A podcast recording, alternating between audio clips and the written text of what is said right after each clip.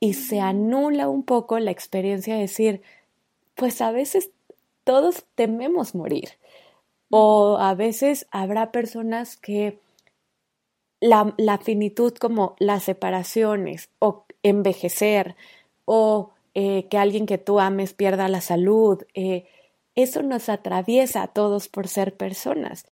Del sobrediagnóstico, del que de que cualquier angustia ya es ansiedad y entonces requiere medicamento. Entonces, la perspectiva existencial ahí se para, Ale, y, y se para también como en un acompañamiento muy de humano a humano, ¿no? Es decir, claro que nosotros tendremos conocimientos, tendremos eh, como un camino recorrido en nuestro propio análisis, como en nuestras propias reflexiones, pero a mí algo de lo que me apasiona del lugar que yo tomo como terapeuta abrir información, por lo menos abrir ciertos canales y pues finalmente yo creo que de ahí a alguien le podrá funcionar, alguien a lo mejor podrá, como decíamos, resonar con esto y, y, de ahí a lo mejor buscar ayuda, que es creo que el siguiente paso, ¿no? Que, que justo me, me está, ahorita, o sea, justo que te escuchaba decía, ay, este fue un mito en mi cabeza, porque mis accesos a salud mental siempre fueron a raíz de un problema. Pero lo bonito es hacerlo juntos. O sea, lo dice, ¿no? O sea, lo bello es como encontrar que tú tienes preguntas, yo también tengo preguntas y que nos podemos preguntar juntos y que quizá no encontremos una respuesta. O sí, quizás sí la encontremos, eh, pero que no lo tengamos que hacer solos porque no haya espacios para hacerlo, ¿no? Y la terapia, eh, espacios reflexivos como grupos. Esto es Emocionando Podcast. Yo soy Alejandra Cruz y cada semana estaré entrevistando especialistas y conocedores que nos contarán sus historias y prácticas para fortalecer la salud mental. Aquí encontrarás recursos e ideas para poder sumar a tu día a día. Así que si estás interesado en conocer y aprender conmigo sobre salud mental, este espacio es para ti. Bienvenido. Hola, bienvenidos. En el episodio de hoy vamos a hablar sobre algunos mitos y realidades relacionados con la salud mental y me estará acompañando una experta en el tema que tiene una formación y una perspectiva muy interesante. Pamela García es psicóloga clínica y su formación académica se, forma, se forja en la Universidad Anáhuac y en el Centro de Estudios Superiores en Montefénix. También, por maestría, su corriente terapéutica es existencial y fenomenológica. Ella tiene muchos roles profesionales, es psicóloga clínica en el Centro Nacional de Alto Rendimiento en CONADE, trabaja en Intégrate, es locutora y conductora de Dementes Hablando, es docente en el Centro de Estudios Superiores en Montefénix y redactora en Las Adicciones Tienen Solución. También es especialista en adicciones y hace terapias grupales. Me entusiasma mucho compartirle su experiencia y tenerla aquí el día de hoy, así que bienvenida Pame Emocionando Podcast. Muchísimas gracias, Ale, por la invitación. Felicidades por este proyecto eh, que, tiene justo como el objetivo de acercar la salud mental, lo terapéutico, esto que conocemos como psicología, pues al público en general. Entonces, mil gracias, Ale, por la invitación. Ay, gracias a ti, Pame, por aceptar. Oye, yo creo que para empezar quisiera ver si nos pudieras platicar un poquito de cómo llegaste tú a este mundo de la salud mental. por mi propia salud mental, Ale. No, em, pues un poco, eh, ya sabes, en, en, en, la preparatoria, cuando tenemos como esta posibilidad de ir perfilando nuestra vocación o perfilando nuestros intereses, em, yo tenía muy claro que quería trabajar con personas, tenía muy claro que me, que me era como fácil, eh, como habilidades verbales, ¿no? Me, me, me, entusiasmaba la idea en algún momento de compartir, dar clases, me gustaba mucho y me gusta, ¿no? Em, reflexionar, leer, como cuestionarme eh, algunas cuestiones de, de ser persona, ¿no? De ser ser humano. Y pues fue ahí que en un primer momento decidí eh, cursar la carrera de psicología, ¿no? Como, como tú lo mencionaste, en la Universidad Anáhuac. Y después, eh, en el área de las adicciones, por una experiencia eh, familiar cercana, personal, es que también decido tratar de entender, ¿no? Como este fenómeno que, que estaba afectando, ¿no? A, como pues a alguien a quien eh, yo amo y que me era como importante comprenderlo y poderlo entender teóricamente para poder quizá justo acercarme y atender y pues bueno, una cosa lleva a la otra, Ale, y un poco decimos los colegas, ¿no? Que, que en la psicología cuando creemos que ya tenemos dominada cierta, eh, o cierto expertise sobre algún fenómeno como la depresión, las adicciones, pues nos, estamos engañando porque siempre está en movimiento, ¿no? Porque siempre estamos apelando al trabajo con seres humanos que son cambiantes y seres humanos que son únicos. Entonces, eh, pues llevo ahí un, un ratito haciendo terapia, eh, últimamente haciendo terapia y grupo, que también es algo que me apasiona y me gusta. Y eh, en especial, pues dando clases también, Ale, que es bien bonito como compartir un poco el camino recorrido y evidentemente algunos conocimientos pues a quienes vienen llegando y no porque haya jerarquías o porque haya más valor en quienes tenemos un poquito más de tiempo, sino porque es bonito como invitar a otros a hacer un trabajo con otros, ¿no? Entonces, así, así hemos estado en estos, así casual hemos estado en estos ámbitos. Fíjate que ahorita que te escuchaba, Pame, hay dos cosas que resuenan mucho de mi historia con tu historia. La primera creo que ya la habíamos hablado porque compartimos ahí experiencia laboral en Montefénix, ¿no? Yo desde la parte de recursos humanos, tú estando aquí en el centro de estudios y yo, yo me hago mucho que cuando, cuando estaba por allá preguntaba mucho por el centro de estudios porque me causaba muchísima curiosidad y todos los chavos que conocieron así hiper profesionales, entonces me encantaba porque aparte les encantaba la investigación. Y yo yo yo aprendí mucho de Monte, eh, aunque emocionalmente para mí era muy fuerte, o sea, como que no terminaba, como dices, de, de entender ese mundo. Y estuvo muy bonito, fue mi primera experiencia laboral, pero también emocionalmente estaba muy fuerte. Y fue cuando dije, bueno, creo que me, toca explorar a lo mejor otra parte laboral más, más tranquila, más administrativa, eh, pero lo, lo recuerdo muchísimo, ¿no? Y la otra, justo yo también me tocó acompañar a una persona que amo mucho en el mundo de la depresión y de la ansiedad. Y también tenía esta curiosidad por aprender. O sea, mi, mi formación al final no fue, no fue en psicología, pero busqué muchísima información porque acompañar es, híjole, yo creo que uno de los de los puntos más importantes que hay al ser esta red de apoyo al poder ver el mundo con, con lo que tienes, porque al final creo que mi conclusión sigue siendo que no, no, no puedes entenderlo porque no lo vives en carne propia, pero sí puedes acercarte a, a poder entender qué pasa, qué, cuál es el modelo de pensamiento, qué pasa en ese mundo y cómo respetas eso y cómo te formas para, pues literal, acompañarlo, ¿no? Entonces ahorita que también comentabas, dije, ah, ya sé por qué resonamos también de pronto. también está, sí. Entonces está bien interesante. Sabes, me llevas también como mucho a pensar, eh, lo dices tan lindo como la terapia, la psicología, el conocimiento nos ayuda a acercarnos, ¿no? Nos ayuda en, en ese acercamiento que es tan valioso para estar, acompañar e intentar comprender al otro sabiendo que quizá nunca lo hagamos completamente, Ale, porque eso es lo paradójico, ¿no? Que es, tengo muchas ganas de comprenderte, resolverte, de tener sufrimientos, pero también reconozco que no me serás todo el tiempo posible, ni 100% eh, real, ¿no? Porque tenía un profesor justo en el Centro de Estudios Superiores Montefénix que decía, la empatía em, no es ponerse en, los zapatos del otro, porque todos calzamos distinto, ¿no? O sea, todos calzamos distinto, pero quizás la posibilidad de probarnos los zapatos de los demás, quizás es como decir, cuéntame cómo es caminar en tus zapatos, porque pues mis zapatos no, no tienen la misma medida o yo no camino en los tuyos, ¿no? Eh, y creo que eso es como lo, lo valioso que independientemente de que seamos terapeutas o no, da el aprender sobre estas eh, enfermedades o sobre estas situaciones eh, emocionales, ¿no? Que, que de pronto eh, pues nos sacan de nuestro centro, Ale. No sé si... Sí, completamente. Para ponerlo, cercanamente, ¿no? Como todos nos salimos de pronto de, de esta serenidad o de esta estabilidad que nos gustaría tener, ¿no?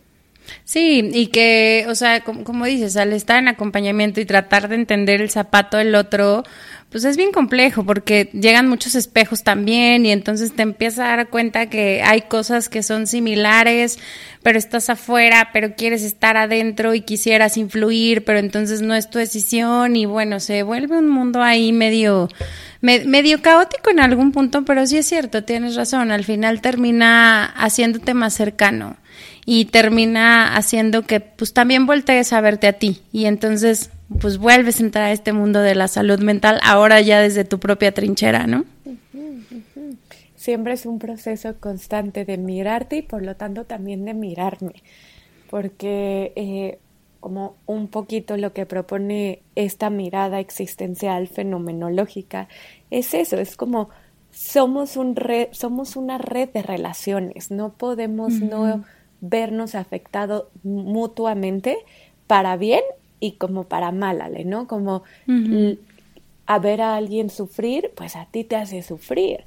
O en experiencias también como bonitas y agradables, ¿no? Como cómo es em, saber a alguien que amas enamorado, cómo es a alguien saber em, que, que, te es valioso, pues eh, estando eh, saludable, ¿no? Físicamente. Entonces, me gusta que lo pones porque nos, nos plantea que siempre estaremos como interconectados, ¿sale? Porque somos personas y porque aunque a veces pensemos que estamos separados o que somos como ajenos o que hay una individualidad donde lo tuyo es tuyo y lo mío es mío, la realidad es que siempre hay algo compartido y siempre hay una forma en que nos afectamos, ¿no? Eh, mutuamente.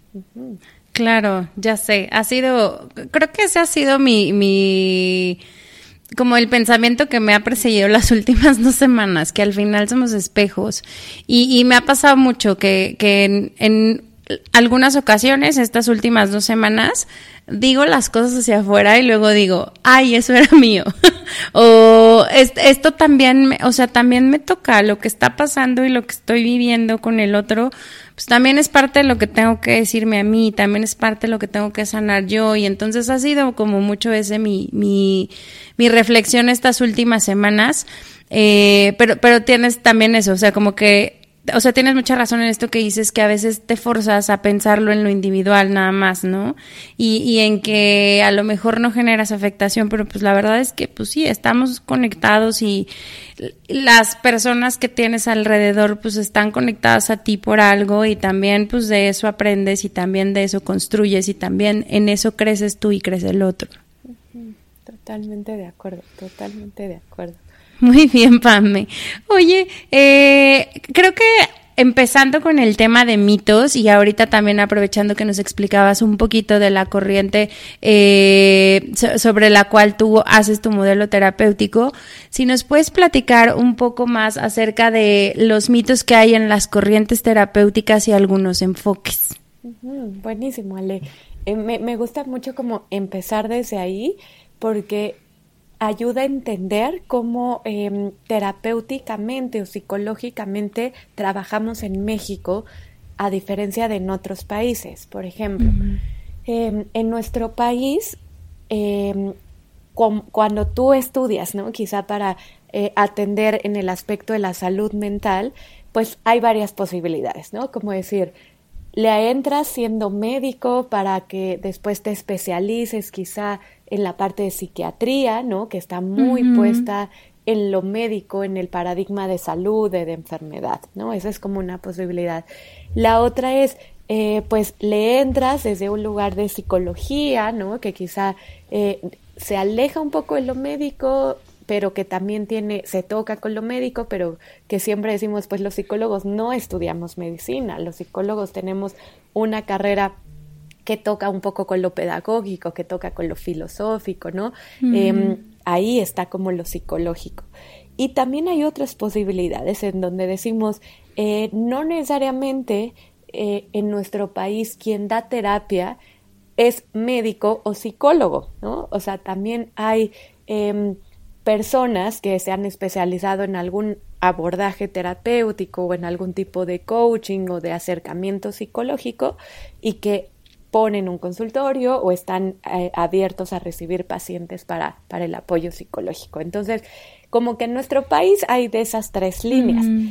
El punto es que cuando tú sales como psicólogo, eh, te, en nuestro país lo que se oferta es lugares en donde puedas estudiar corrientes para hacer terapia, es decir, que te enseñen una metodología, que te enseñen técnicas, que te enseñen eh, pues unas bases teóricas o unos fundamentos teóricos para abordar al paciente, ¿no? O para abordar la situación del paciente.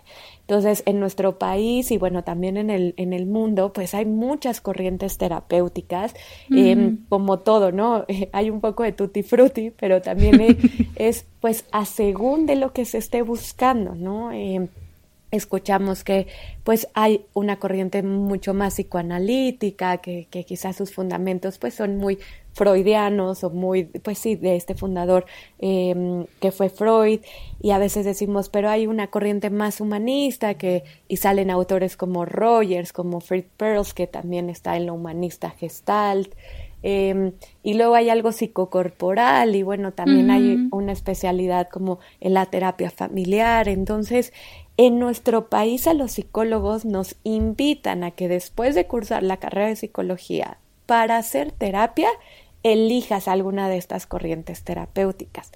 Ve lo curioso, Ale. En otros países, como en Estados Unidos, no les piden a los psicólogos que elijan una corriente terapéutica, les piden que elijan un trastorno o una enfermedad mental. Mm. Es decir, en Estados Unidos los terapeutas se especializan por trastorno y se certifican además, ¿no? Porque entonces... O sea, como depresión, ansiedad, postraumático. Exacto, o sea, allá los terapeutas es, yo quiero que mi eh, fenómeno eh, de especialización sea la depresión, por ejemplo. O no, yo quiero abordar únicamente pacientes con trastorno bipolar o con trastorno límite de la personalidad. Que en nuestro país eso casi no ocurre, Ale. Entonces, cuando yo me formo en un fenómeno como de adicciones, miro también como el reto de decir, ok, ya sé de adicciones, pero ahora cómo abordo o, bajo qué técnica o metodología abordo a este paciente adicto o a los familiares que, que, forman parte pues como del proceso adictivo, cuando eh, naturalmente en nuestro país no se especializa o no hay una especialización por trastorno, sino más bien es aprende una corriente terapéutica con la que puedas abordar pues múltiples situaciones, ajá, cualquier trastorno. Y sobre todo la parte de los trastornos también se ha quedado mucho en la parte psiquiátrica, mucho en la parte médica, ¿no? Entonces, eh, un poquito eso es el panorama que tenemos en nuestro país sobre la atención a la salud mental, que si te fijas diríamos, pues está a cargo de los psicólogos, está a cargo de psicólogos con una corriente terapéutica, está a cargo de un área de salud eh, médica, ¿no? Como es la psiquiatría, como son pues algunos eh, especialistas, por ejemplo, en el área de prevención, ¿no? No solamente el área de tratamiento. Entonces, ese, y, me da como pie como hablar de cómo ha sido para mí. Yo elijo primero hablar o abordar o tratar de entender un fenómeno o un trastorno que es la adicción y después encuentro a, la, mi enfoque terapéutico, que es el existencial fenomenológico, que es con el que hoy eh, pues abordo ¿no? Mi, a, a, distintos pacientes. Entonces, por ahí vale, contesté a tu pregunta. Sí, completamente. Ahora me surgió otra pregunta. ¿Nos puedes platicar un poquito de, del método existencial fenomenológico? Eh, yo, particularmente nunca lo había escuchado y pues suena súper, súper interesante. Entonces no sé si nos quieras platicar un poquito más de eso. Sí, con gusto, Ale.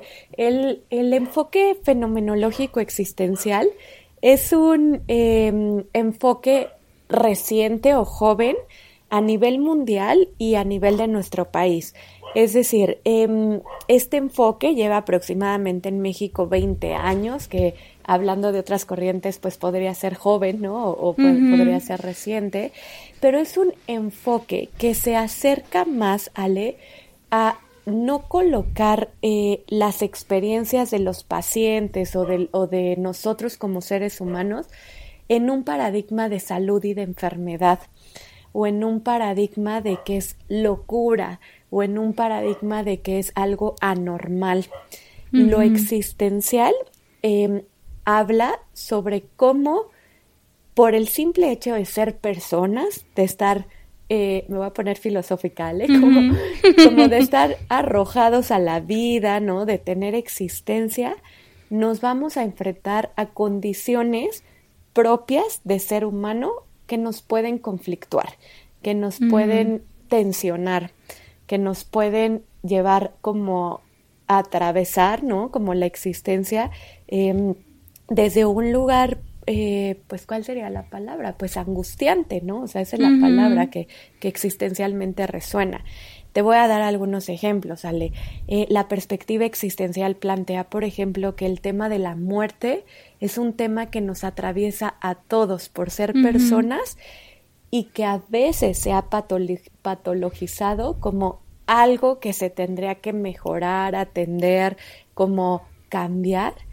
Y se anula un poco la experiencia de decir, pues a veces todos tememos morir o a veces habrá personas que la, la, finitud como las separaciones o envejecer o eh, que alguien que tú ames pierda la salud, eh, eso nos atraviesa a todos por ser personas. Entonces, la perspectiva existencial como que le da un lugar, por ejemplo, al tema de la muerte, al tema de la libertad, em, al tema, por ejemplo, de que la vida a veces puede tener sentido, como tener un propósito y a veces puede ser un poco absurda, ¿no? Como que no, como que no tengamos eh, todo el tiempo respuestas a las preguntas existenciales, tal cual, como de por qué yo nací siendo mujer o por qué yo mexicana o por qué em, eh, ciertas, eh, por qué, em, porque a veces no tengo ganas de levantarme, ¿sabes? Cuando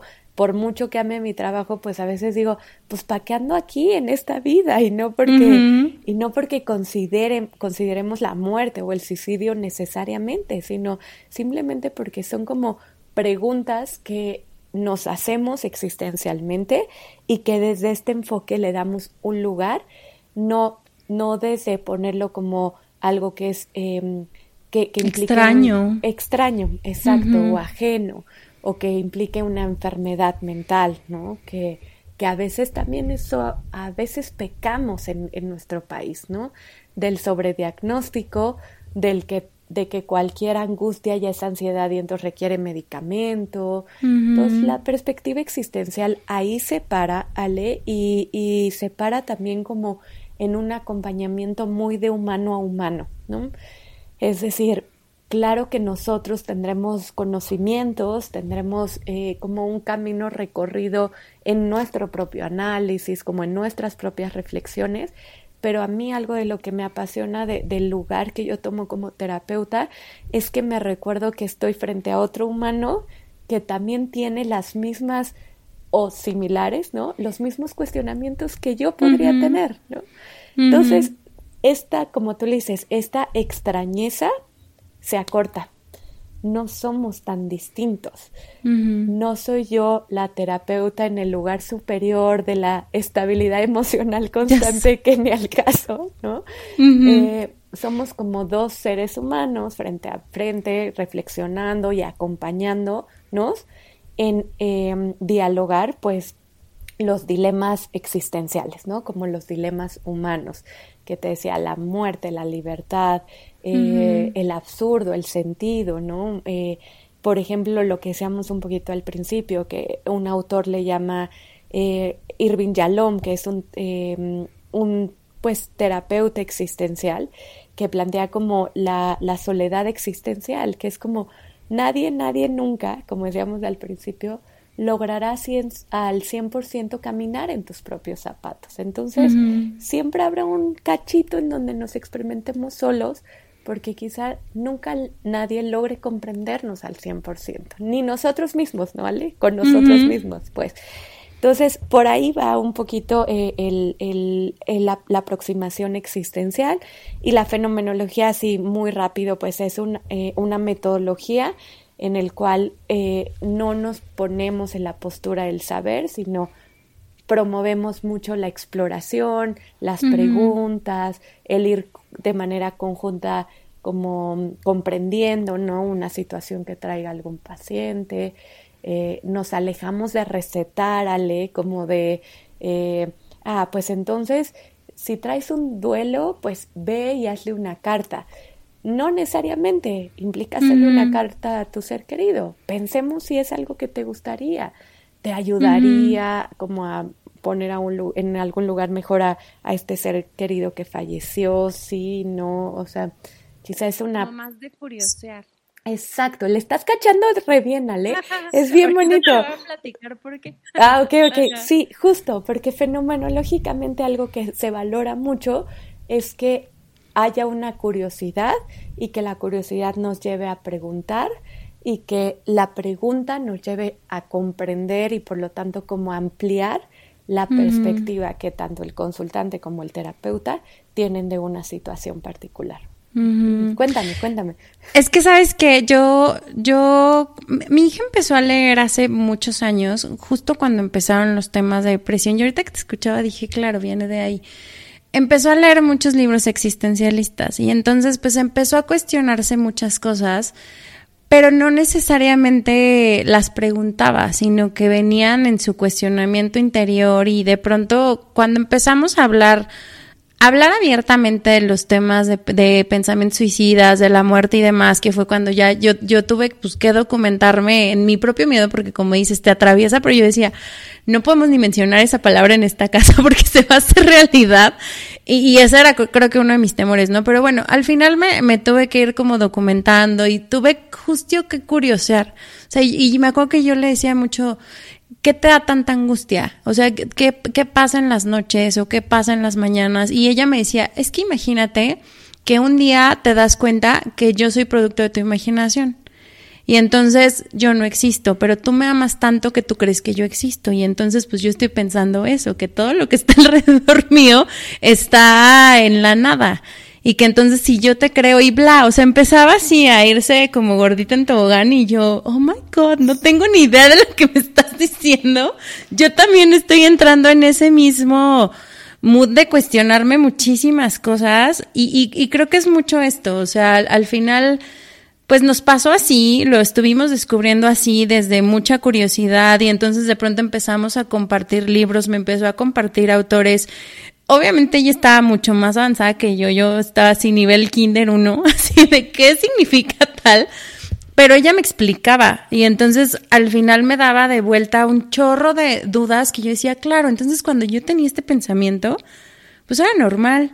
O sea, me estaba cuestionando la vida, me estaba cuestionando la libertad, me estaba cuestionando por qué no se habla de la muerte, me estaba cuestionando por qué no se normaliza hablar de algún pensamiento suicida que pues llegamos a tener, me estaba cuestionando N cantidad de cosas, pero no encontraba dónde hacerlo o no encontraba un espacio abierto, libre, cómodo para poderme, pues a lo mejor como conectar. Y me imagino que a ella también le llegó a pasar este tema. Entonces, ahorita que te escuchaba dije, ay, esto hubiera sido una gran terapia para ella. Es súper lindo lo que dice Sale, porque justo es como preguntarnos o un poco la invitación eh, a construir esos espacios para que sí ocurra, para que sí tenga lugar el reflexionar, el cuestionémonos juntos, porque creo que a veces lo que angustia mucho es hacerlo solo, Ale,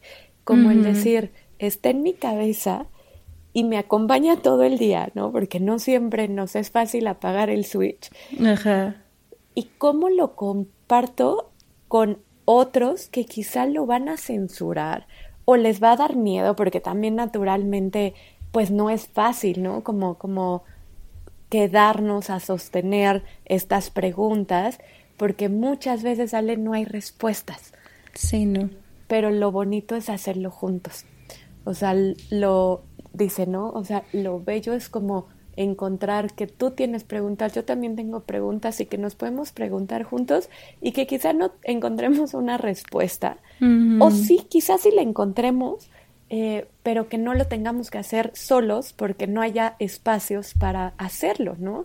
Y la terapia, eh, espacios reflexivos como grupos, hay algo que se llaman también em, eh, grupos filosóficos, ¿no?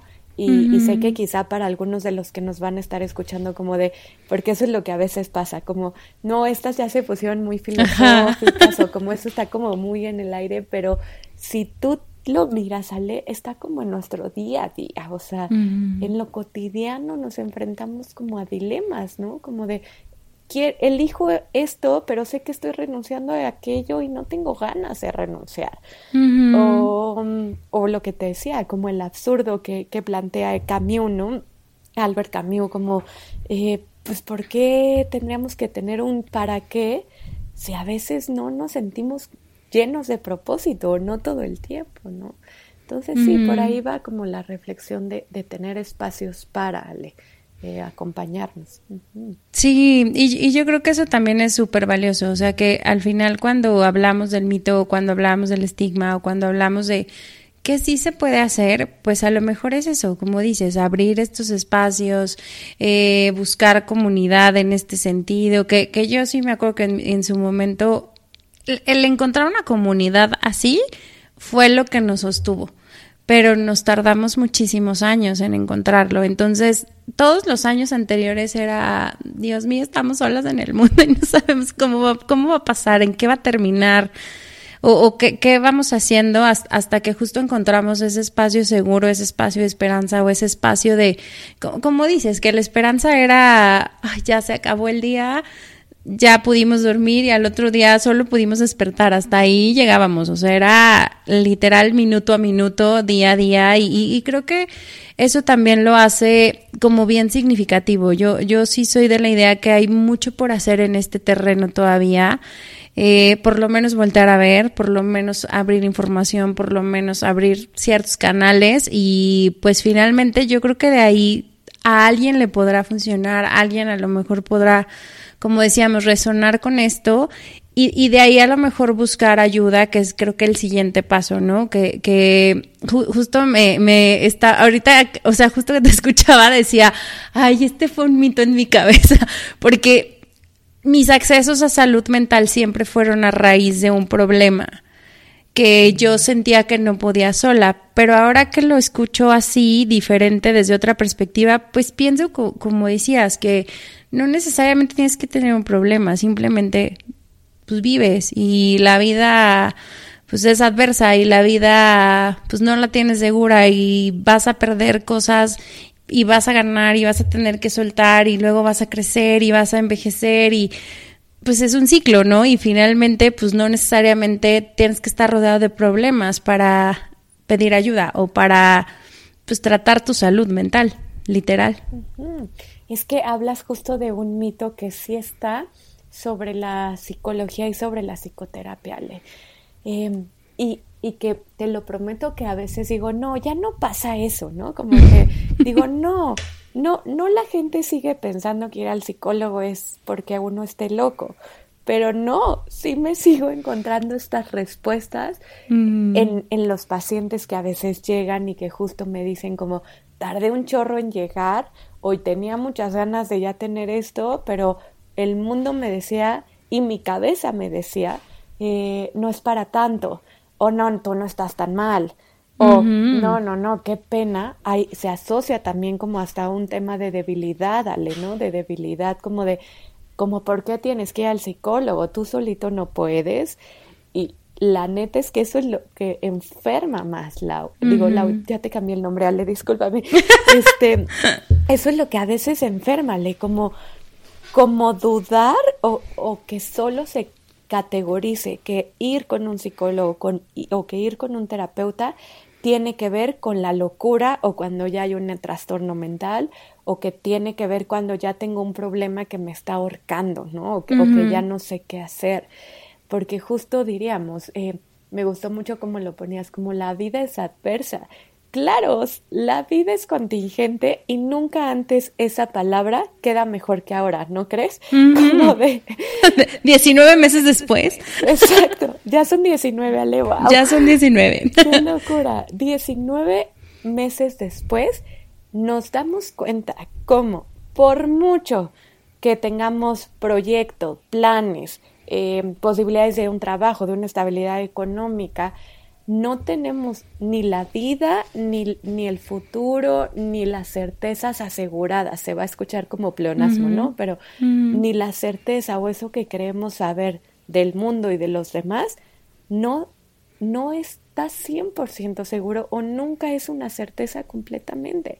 Entonces, si la vida misma es contingente, mucho de la invitación a quien nos esté escuchando es no necesitas estar bajo una situación de salud em, mental complicada o en una depresión o en una adicción para tener estos espacios de acompañamiento para, eh, te lo decía un poquito antes, ¿no? Como para conversar con un desconocido, ¿no? Entre comillas, que eh, ayuda que a veces seamos como desconocidos o que estemos afuera del contexto para eh, generar una confianza y para generar una intimidad. Eh, a mí a veces es algo que, que, me, que me encanta de ser terapeuta, ¿no? Que me digo, tengo como un lugar donde la intimidad de los otros, como esta información tan privilegiada, tan cuidada, está siendo compartida y está siendo escuchada por mí. Y eso a mí me da como en un lugar de mucha gratitud, de mucha responsabilidad, porque eh, justo es eso que me parece valioso que alguien ponga, ¿no? Su alma, su corazón, su confianza y que por lo tanto tiene que ser cuidado con responsabilidad y con calidad. Este, pero sí, que, que no necesariamente tiene que, que venir de un lugar complicado, está en la vida misma y está en la vida cotidiana, un poquito regresando a lo existencial, pues porque somos seres existentes, ¿no? O porque tenemos vida, pues, entonces. Porque existimos. hashtag porque existimos. Literal. Oye, no, y, y ahorita que te escuchaba me, me, acordaba mucho de, de justo lo, lo bello que es esto que haces y, me acuerdo de, de, una, una sesión que tuve por ahí con un grupo de, de psicólogos, todos eran psicólogos menos yo, pero ahí metida, te digo que me encanta, ¿no? Yo tomando PAP este, para intervención en crisis. Y, y me acuerdo que ellos decían, es que no sabemos si esto va a funcionar algún día, ¿no?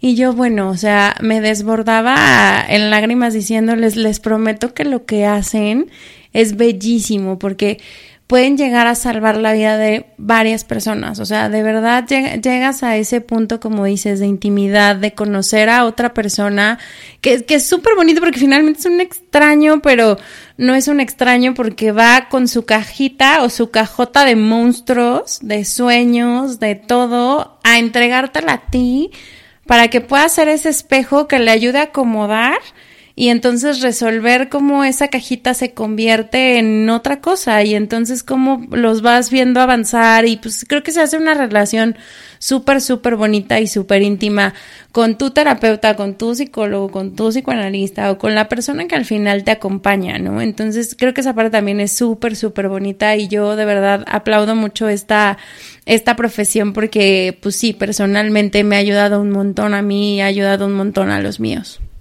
Gracias por decirlo, Ale. No siempre es fácil porque hay veces que yo tengo ganas como de cerrar la puerta o como de no más, ¿no? Ahora la computadora, como de no más. No siempre es fácil, pero siempre me descubro como diciendo, bueno, va, sigámosle, ¿no? Y también ha habido momentos, eh, no ahora, porque ahorita como que me siento muy, muy conectada con mi ser terapeuta, pero otros momentos en donde me decía, quizá necesito un tiempo, ¿no?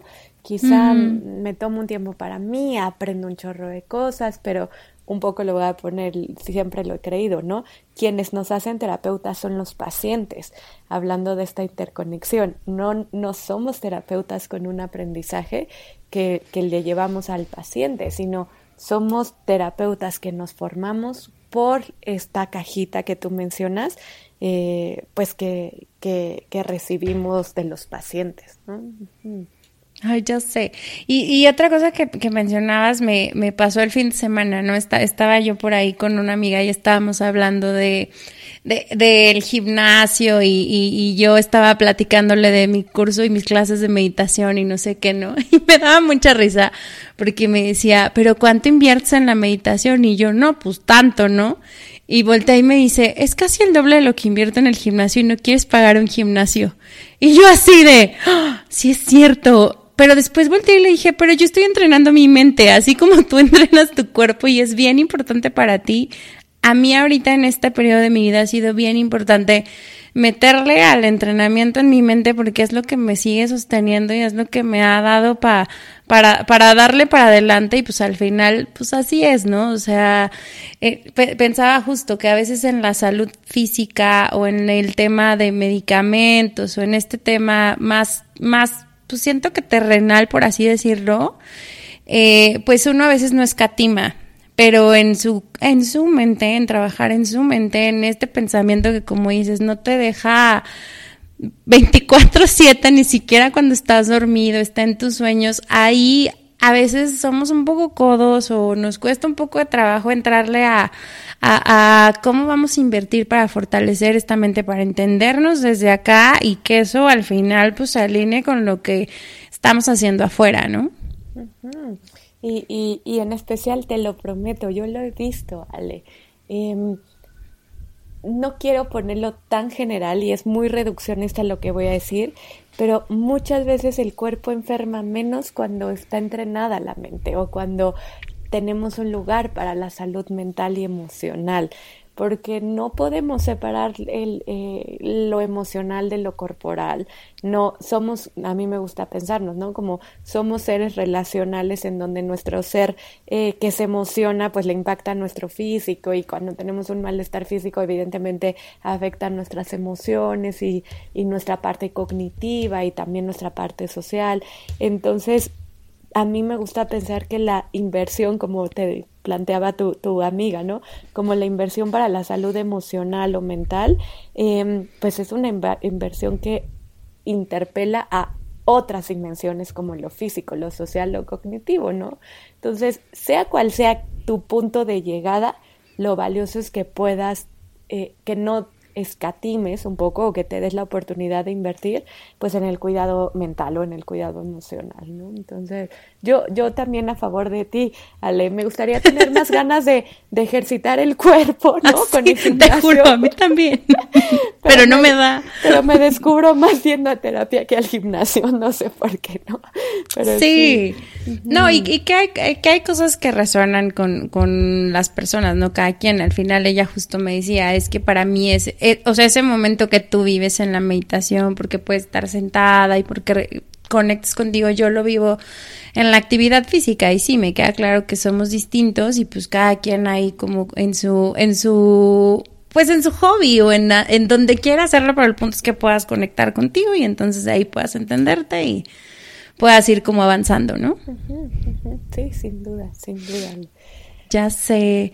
Oye, eh, hablando ahorita un poquito de, este tema de accesos y demás, eh, sí, quisiera platicar o que nos pudieras contar un poquito sobre este tema de accesibilidad a los servicios de salud mental de, de, calidad, ¿no? Eh, por ahí ubicó un casito de este, pues sí, de una persona que me platicaba que, que el acceso que tenía o las posibilidades que tenía únicamente eran los servicios gratuitos en el país. Y me hago que hubo dos cosas que llamaron mi atención. Uno, la frecuencia, o sea, finalmente e, era una necesidad importante porque pues a lo mejor lo, lo puede hacer como acompañamiento siempre, pero en ese caso sí había una situación particular importante y que necesitaba tratarse y la frecuencia que se le ofrecían eran creo que cada mes o cada mes y medio, ¿no? Es, es eso era uno de los puntos.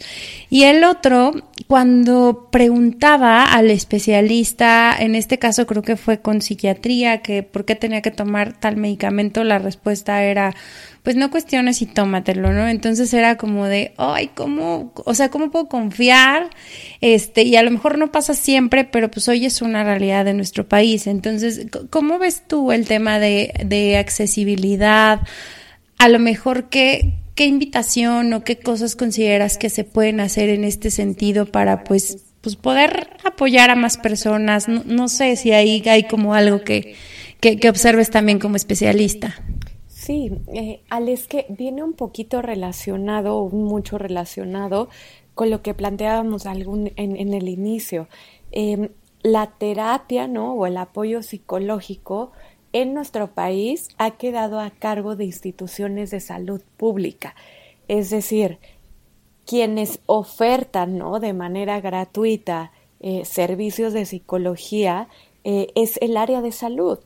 Y si miramos cómo está el área de salud en nuestro país, también diríamos, pues nunca ha sido suficiente. Eso es como lo que de primer momento pienso, ¿no? Es decir, em, no sé si para bien o para mal, porque también me llevas a pensar como de si no lo tomara salud pública, ¿no? Si no lo tomara tal cual Secretaría de la Salud, ¿quién lo podría tomar? Pero eso es lo que ocurre en nuestro país, que las autoridades que tienen la agencia sobre la gestión de estos servicios comunitarios públicos están en el tema de, la, de, de, salud que eh, evidentemente es limitado, que a veces es mal remunerado, ¿no? Porque entonces también diríamos, pues muchos colegas que trabajan en instituciones públicas les va económicamente no muy bien o menor a que trabajar en, en, el área privada y entonces ahí ves como hay escasez también de terapeutas o escasez de especialistas eh, psiquiátricos y como la demanda es muchísima, Ale, pero mira cómo parte también del mito, o sea, el, el, para, el paradigma de solo voy a terapia cuando ya estoy ahorcado por una situación que es depresión, eh, y no quiero ponerlo como situaciones límites, pero que sí son situaciones donde quizás se ha agudizado un malestar, tampoco ayuda. O sea, son como los dos mitos que, que ahorita pensándolo juntas, ¿no? Vienen eh, a mí, como si solo colocamos a la salud mental en el área eh, médica especializada en psiquiatría y únicamente a cargo del sector salud público, ahí ya empezamos con una carencia importante. Y lo otro es, si socialmente no estamos como educados o con la apertura a que la psicología no esté únicamente cuando ya tenemos como la nariz bajo el agua. ya sé, cuando ya estamos ahogados. Cuando ya estamos ahogados, también la emergencia sería menos, sale, ¿no? O sea, las situaciones de atención inmediata serían menos no porque no ocurriera, no, no porque no ocurrieran, pero quizá justo lo que hace falta también es mucha intervención, no solo desde la prevención, sino desde algo que entendemos como intervenciones primarias, que es cuando un chico empieza, ¿no? Como con síntomas o como con señales de ya se está aislando, no, pues ya está como ahora con el tema de las redes sociales, ¿no? Como está como mostrando como cierto apego a redes, redes sociales, ¿no? Ahí habría que haber maestros, papás, este, sociedad que sostuviera y que dijera, tranqui, ¿no? Hablemoslo, a ver, busquemos espacio para, para que haya un lugar y que la problemática no sea creciente, porque eso es un poco lo que ocurre que quien ya pide ayuda la, la pide de manera urgente y esa urgencia no puede ser atendida y por lo tanto caemos en que no se reciba una atención, una, o que se reciba de mala calidad, no, no sé si sea mala calidad, pero que mm. quizá, pues sí, no, no con el cuidado necesario, eh, porque pues hay poca, ¿no? Poca posibilidad, mucha demanda y poca oferta o mucha disponibilidad, como lo hablábamos, ¿no? Y también, ay, perdónale, sí, sí. No, no, no, es que iba, iba a comentarte que, que, o sea, pensaba dos cosas, ¿no? Uno, como dices, que sea oportuna, que muchas veces es reactiva, y entonces el hecho de que sea reactiva a lo mejor te lleva a largos periodos terapéuticos, más allá de a lo mejor, como dices, ciertas intervenciones que pues finalmente lo puedes resolver un poquito más rápido. Y la otra que, que me parece súper valiosa y, y lo había mirado así solo en el tema de adicciones, chistosamente pero como si necesitas involucrar al círculo cercano, o sea, en, en, el informarse, en el educarse, en el también tratarse, en el tener los recursos de sostenimiento para entran papás, entran, no sé, primos, entran parejas, entra la familia y demás. Y muchas veces también solo se deposita en la persona que está haciendo la punta al iceberg del problema que hay atrás, que pudiera ser un tema familiar, que pudieran ser muchísimas cosas, ¿no? Entonces, como, como ahorita, ahorita me quedé con eso resonando porque solo lo había visto así desde la parte de adicciones, que, que justo involucran mucho a la familia y pues se trata mucho este tema en conjunto. Eh, no, no, necesariamente con, pues con todas las demás situaciones de la vida, que es lo que hemos estado platicando, ¿no? Porque parte un poco de lo que decíamos al principio, Ale, como de esta ilusión de que estamos separados o de que somos individuales y que si entonces si tú traes el malestar, yo no tengo nada que ver con tu malestar y tú eres el que tienes que ir a terapia. Cuando la posibilidad sería, tú tienes un malestar, quizá yo también me vea afectado por tu malestar hablemos de nuestro malestar, pero a veces tengo una, eh, bueno, una compañera mía que dice, pues es que a veces somos dolorofóbicos, ¿no? Como que nos da angustia. Nos gusta. sí, sí, sí.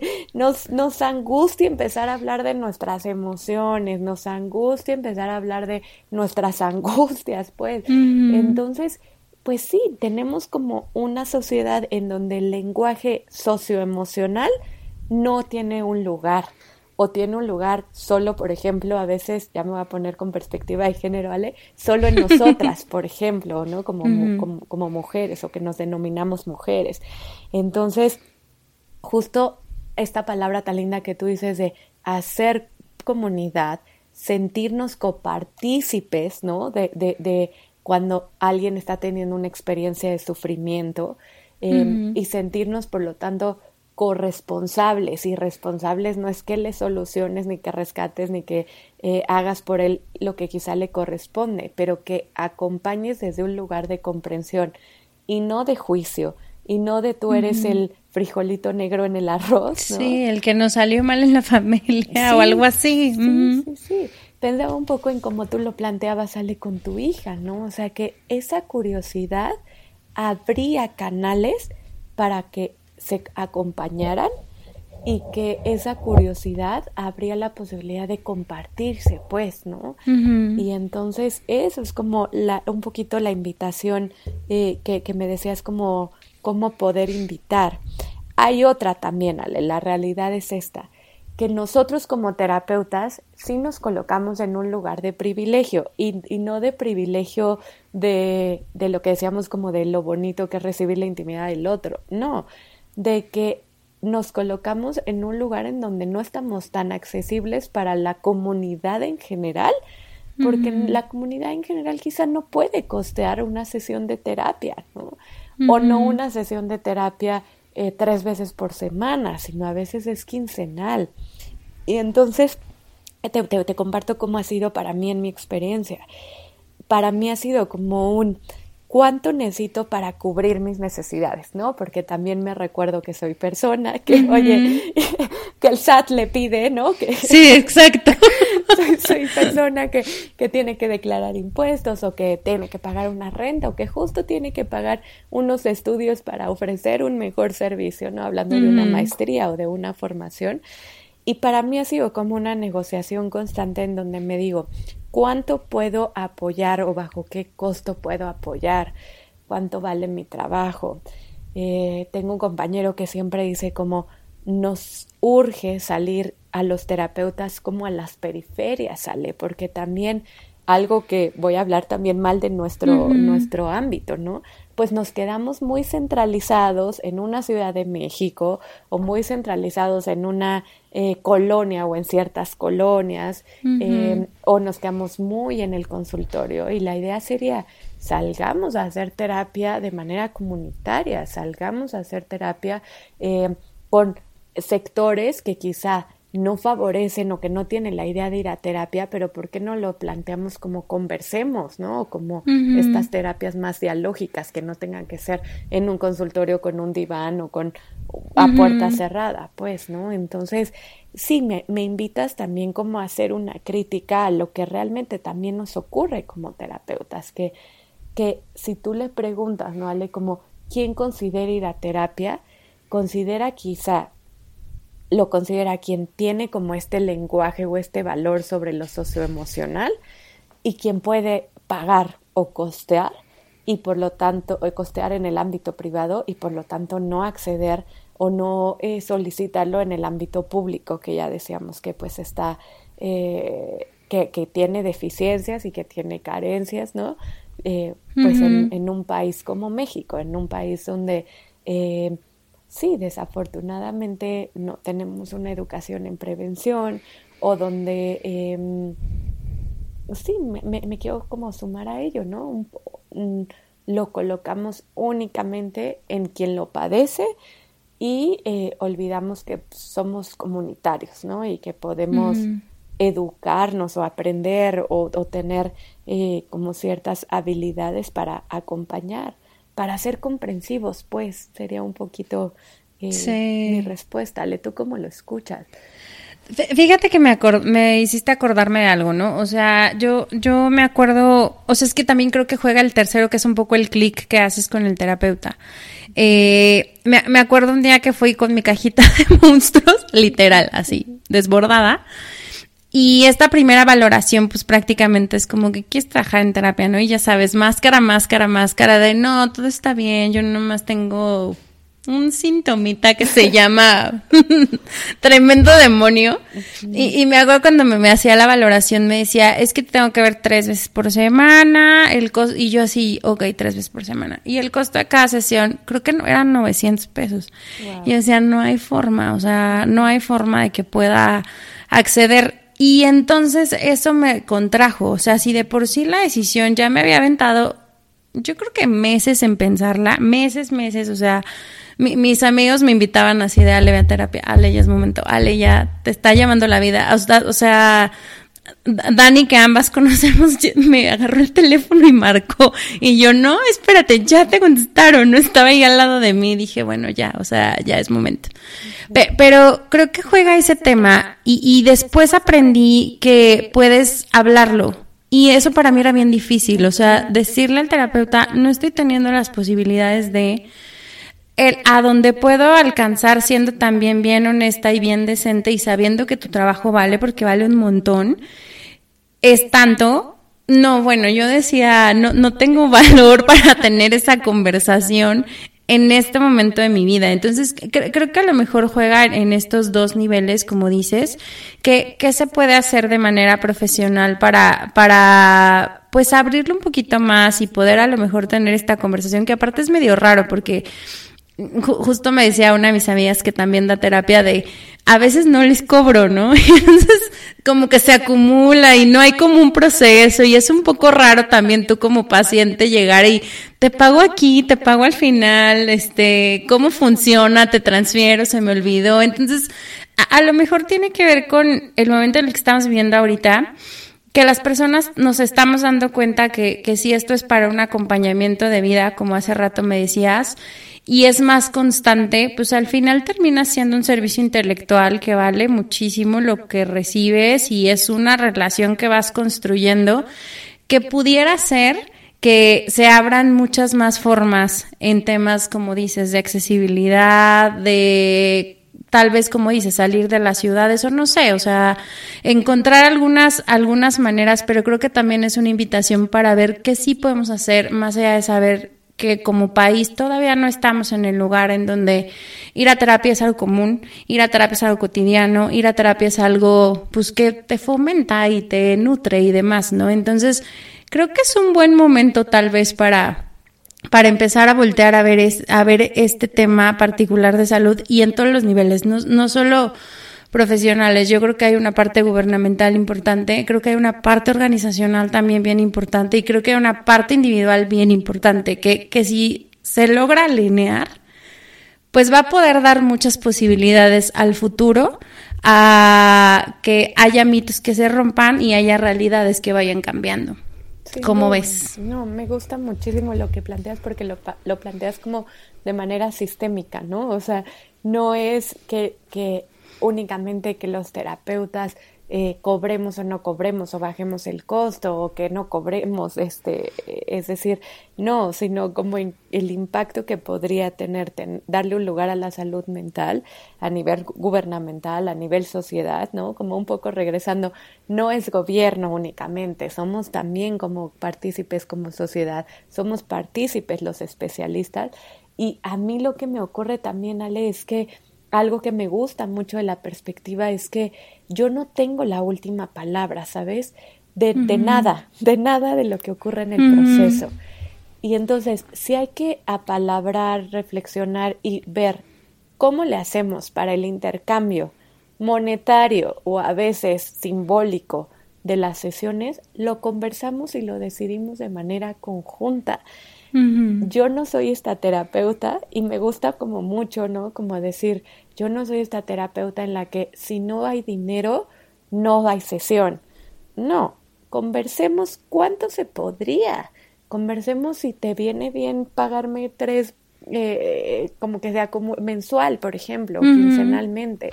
Conversemos o te prometo, la semana pasada alguien planteaba como estoy teniendo temas económicos, no quiero dejar la terapia, y yo le decía, eh, además me lo dicen al final, ¿no, Ale? Como con cierto temor, porque, porque a ver, un poco capitalistamente estamos educados, si no hay, no, no tienes acceso, ¿no?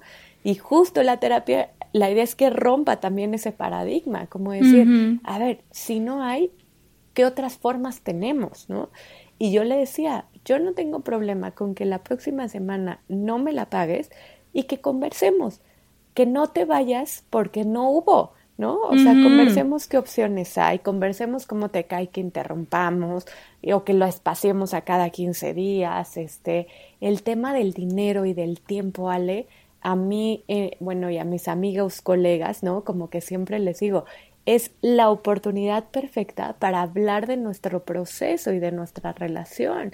Y habrá quien te diga, pues Pam, igual y quiero espaciarlo porque me voy sintiendo muy bien, o quiero espaciarlo pues porque a veces lo estoy complementando con meditación, o quiero espaciarlo pues porque ahorita tengo otras prioridades y que justo digamos, qué buena onda que estés invirtiendo en otras cosas, ¿no? O sea, la, la, la terapia no tiene que ser celosa, digo yo, ¿no?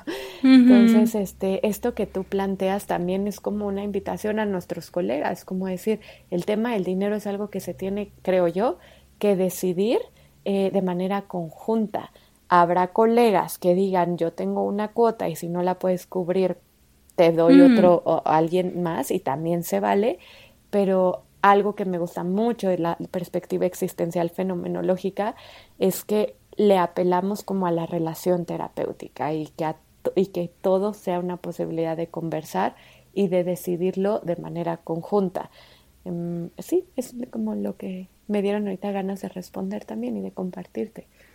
No, y está, y está buenísimo, Pame, porque sí, creo que hay un terreno ahí interesante a explorar.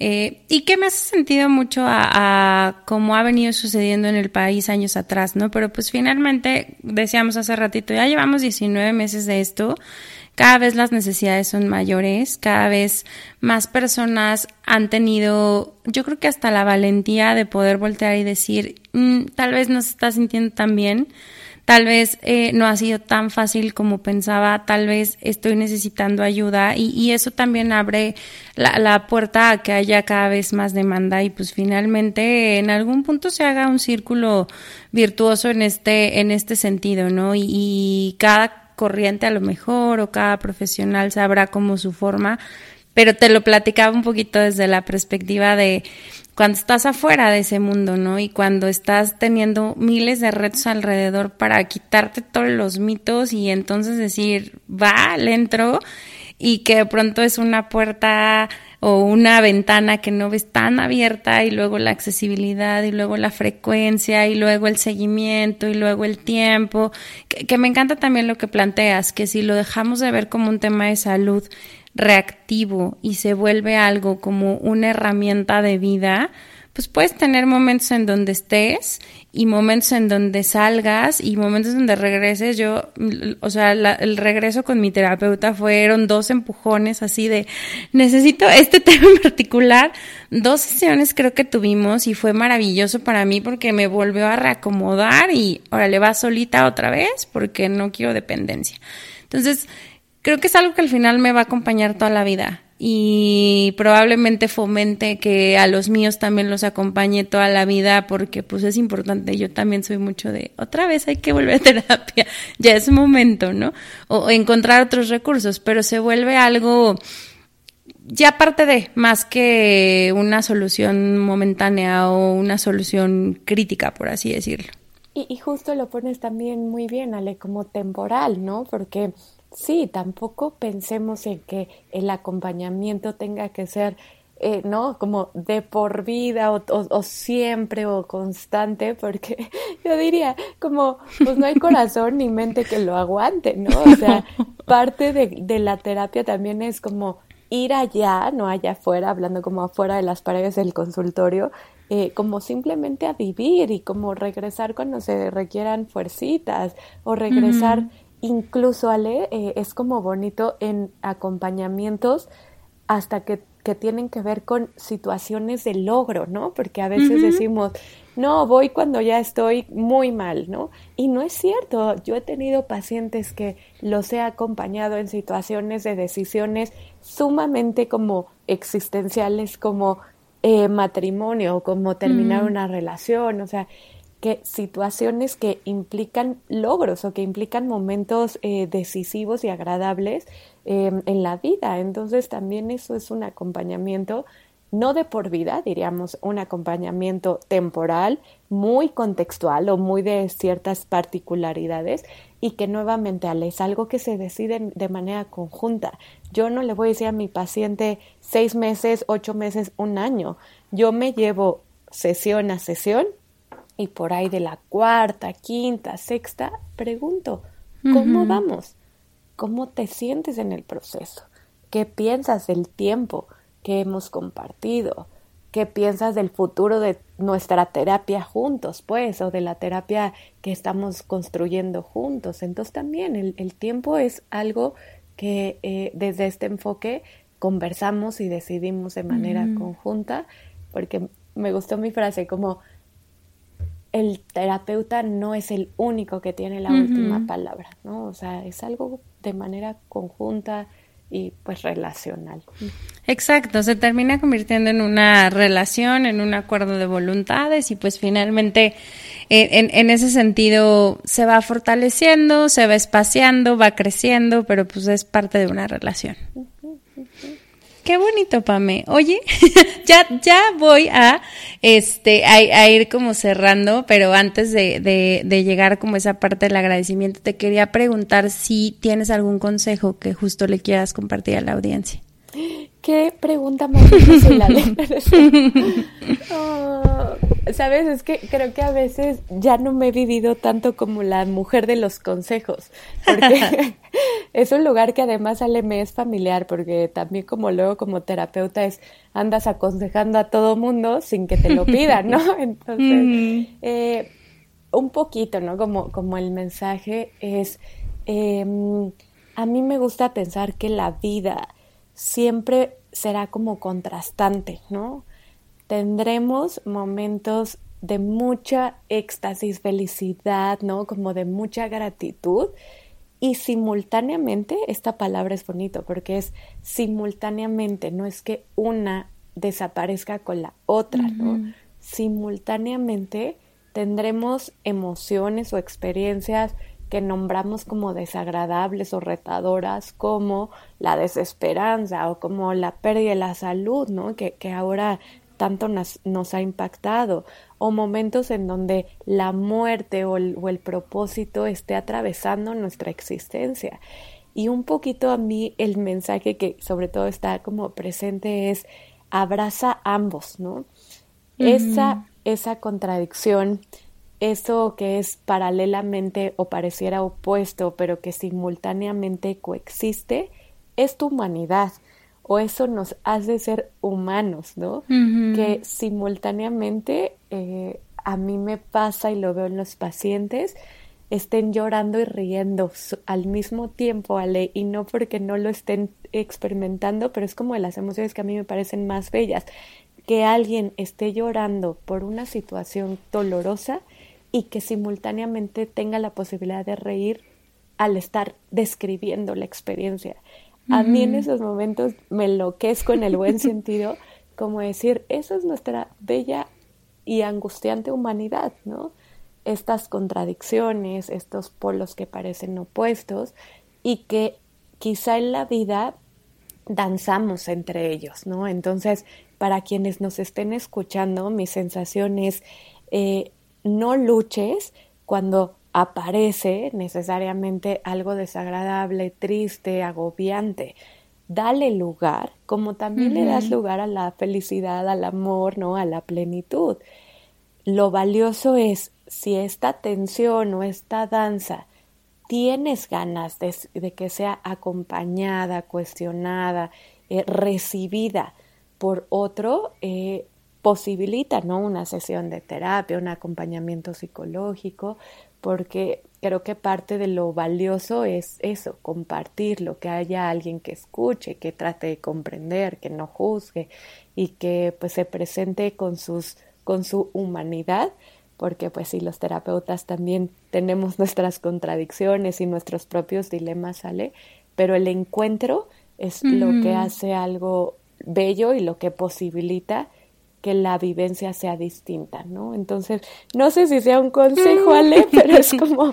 Pues un mensaje. Un mensaje. Me gusta, me gusta que sea un mensaje y pues sobre todo para quien escucha, como para sensibilizarnos, ¿no? A que estos somos que, y, que, y, que, y que hay siempre un lugar para, para nuestra humanidad o para lo que implica, ¿no? Como ser humano y existir. Me, encanta esa idea de que, como dices, sea simultáneo y al final pues puedas abrazar como esta dualidad, porque pues al final nuestros días yo creo que son así tanto dulces como amargos y, y, a veces, como dices, uno se pierde en solo buscar los momentos dulces y temerle los momentos amargos, pero pues finalmente estamos hechos de, de, de esto y pues posiblemente eso trate la, la vida, ¿no? De cómo transitamos estos momentos y estamos otra vez, como decías hace ratito, en nuestro centro con todo lo que tenemos que vivir o afrontar en el día a día. Porque la vida sí también es, Ale. La vida es contrastante, ¿no? La vida es contingente y la vida te ofrece a veces lo mejor y a veces, no puede ser groserías, ¿verdad? A veces, te, a veces te coloca en un lugar muy desagradable, ¿no? Entonces, pues ahí coexistimos eh, o formamos, ¿no? Como parte de, la vida y pues la vamos construyendo también de manera conjunta. Entonces, este, gracias, gracias Ale por la invitación. No sabes qué bonito ha sido esta conversada también contigo. Ya nos hacía falta, Pame, ya nos la debíamos. Ya, era justo y necesario, era justo por ahí dicen, ¿no? Que, que fuera así, profunda, filosófica. Oye, Pame, ¿dónde te pueden buscar? Si, si tienes por ahí redes o algo Soy súper mala para las redes, Ale, pero no sé si cuando se publique se puede dar mi correo o algo así, porque la verdad no comparto tanto como mi o, no, no mi difusión es necesariamente en redes sociales. Entonces, este te puedo dar con gusto un correíto como para que ahí se puedan eh, tener en contacto, mantener en contacto conmigo o hacer algún tipo de, consulta. Pero si ale un poco las redes sociales lo pongo más, más en lo social que en lo laboral. Pero con ah, esto te, perfecto. si podemos poner algún correíto, lo, lo, digo ahora.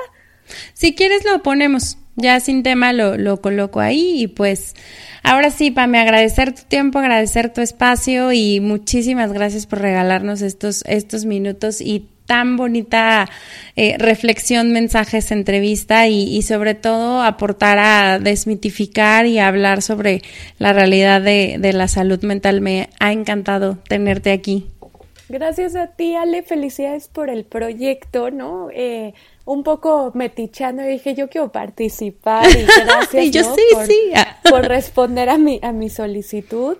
Eh, felicidades, de verdad, de verdad, Ale creo que justo contribuyes a eso, a que haya espacio, a que se dialogue, a que se ponga en palabras y no se viva de manera aislada lo que naturalmente compartimos. Entonces, felicidades por Emocionando Podcast, que sea como el inicio de muchas cosas que yo sé que, que vendrán eh, a nivel de crecimiento y nada, al contrario, gracias por hacerme parte este, pues en, esta, en esta conversación. De verdad, un abrazo a distancia. Gracias a ti, mi Pame. bye. Cuídense, bye. Le agradezco mucho a Pame que me haya acompañado el día de hoy. La verdad es que para mí ha sido un episodio con muchísimo aprendizaje y creo que pudimos compartir lo importante que es eh, darnos cuenta que estamos todos conectados. Entonces, desde esta perspectiva, que si uno trabaja su salud mental, pues también puede impactar positivamente al otro. Y que no también nos explicó cómo funciona el acompañamiento terapéutico en nuestro país y los retos que existen para poder hacer eh, accesible los recursos de salud mental a la mayor parte de la población. Me encantó el que pudiéramos dar una mirada profunda a lo que podemos hacer como sociedad para dar un lugar a la salud mental y pues precisamente cómo este espacio aporta a, ser uno de los lugares para, para poder conversar con, sobre estos temas. Espero de verdad que hayan disfrutado esta conversación. Yo la verdad es que disfruté cada minuto de la misma. Y pues ya saben, si esto resuena con ustedes y consideran que a alguien le puede servir, porfa, compártanos para que podamos llegar cada vez a más personas y la comunidad siga creciendo. Y también quiero compartirles que eh, en Internet existen eh, líneas de atención, o bueno, no en Internet, más bien en Internet pueden buscar sobre ciertas líneas de atención gratuita que hay en el país para manejos eh, de terapia psicológica o de intervención en crisis, que son bastantes. Algunos de los ejemplos está la Consejería de SAPTEL, el call center de la UNAM, la línea de ayuda de Locatel, el Consejo Ciudadano, la línea de la UAM, medicina a distancia, centros eh, especializados también sobre temas sobre, bueno, que hablan sobre temas de, de salud mental y que tienen finalmente eh, sedes en varias ciudades de, de nuestro país. Me parece que, que, esa información, saberla también es muy relevante. Y les voy a compartir eh, una página donde pueden encontrar los números de bastantes lugares en caso de que también quieran acceder a estos recursos y sea de su interés. Y también, como nos dijo Pamela, les voy a compartir ahí su correo por si quieren Y pues prácticamente ya saben, síganme en Instagram como arroba emocionando podcast y nos vemos el próximo jueves de emocionando. Muchas gracias, chao.